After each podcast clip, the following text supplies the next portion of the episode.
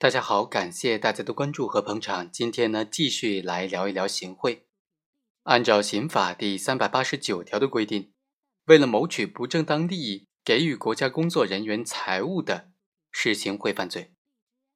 在经济往来过程当中违反国家规定，给予国家工作人员以财物数额较大的，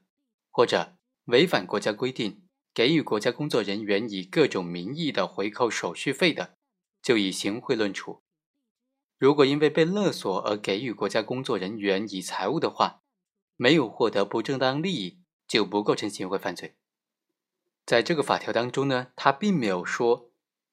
这个钱一定要给到国家工作人员手上才构成犯罪，也没有说这个国家工作人员一定要收了你的钱才构成犯罪。那就有一个疑问了：如果行为人为了谋取不正当利益，给予国家工作人员财物，给他送过去了，对方也拿了，但是马上又退还回来了。那这种情况之下，行贿犯罪成立吗？如果成立的话，是未遂还是既遂呢？今天通过这个案例和大家简单的来介绍一下。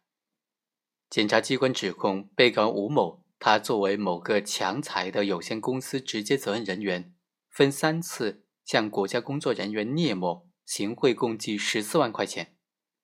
但是啊，每次送钱呢，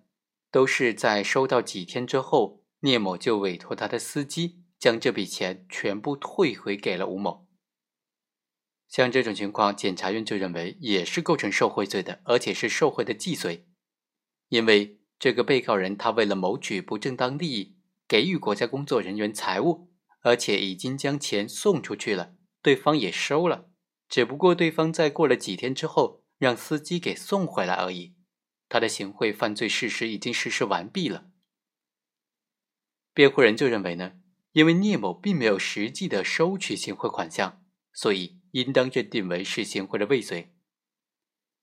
法院就认为啊，被告人吴某他作为这个公司的直接负责人员，三次向聂某行贿共计十四万块钱，虽然是都被聂某委托他的司机给退回来了，但是吴某他的行贿行为。每一次都已经完成了，所以每一次都是既遂的，所以应当认定为行贿犯罪既遂。